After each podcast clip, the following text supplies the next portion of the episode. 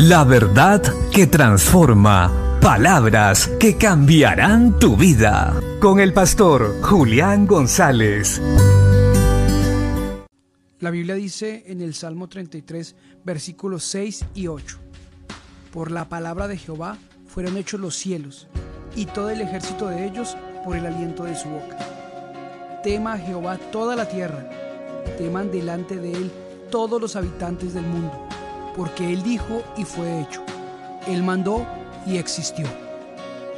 La Biblia nos revela qué clase de Dios es el que tenemos.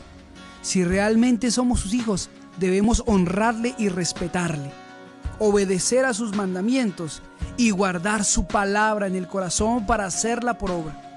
Así que el Señor que tenemos es un Dios que manda y se hace. Él dijo y se hicieron los cielos. Él hizo que con su palabra se crearan todos los ángeles. Así es, el Señor dice y se hace.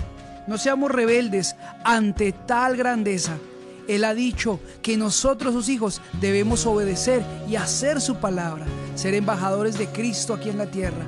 Demostremos que también tememos al Dios Todopoderoso, sirvamos con amor y obedezcamos en todo tiempo y en todo momento, porque Él está a nuestro favor. Y si Él está a favor nuestro, ¿quién contra nosotros? Obedezcamos, escuchemos, honremos y sigamos adelante, pues tenemos la victoria. Bendiciones.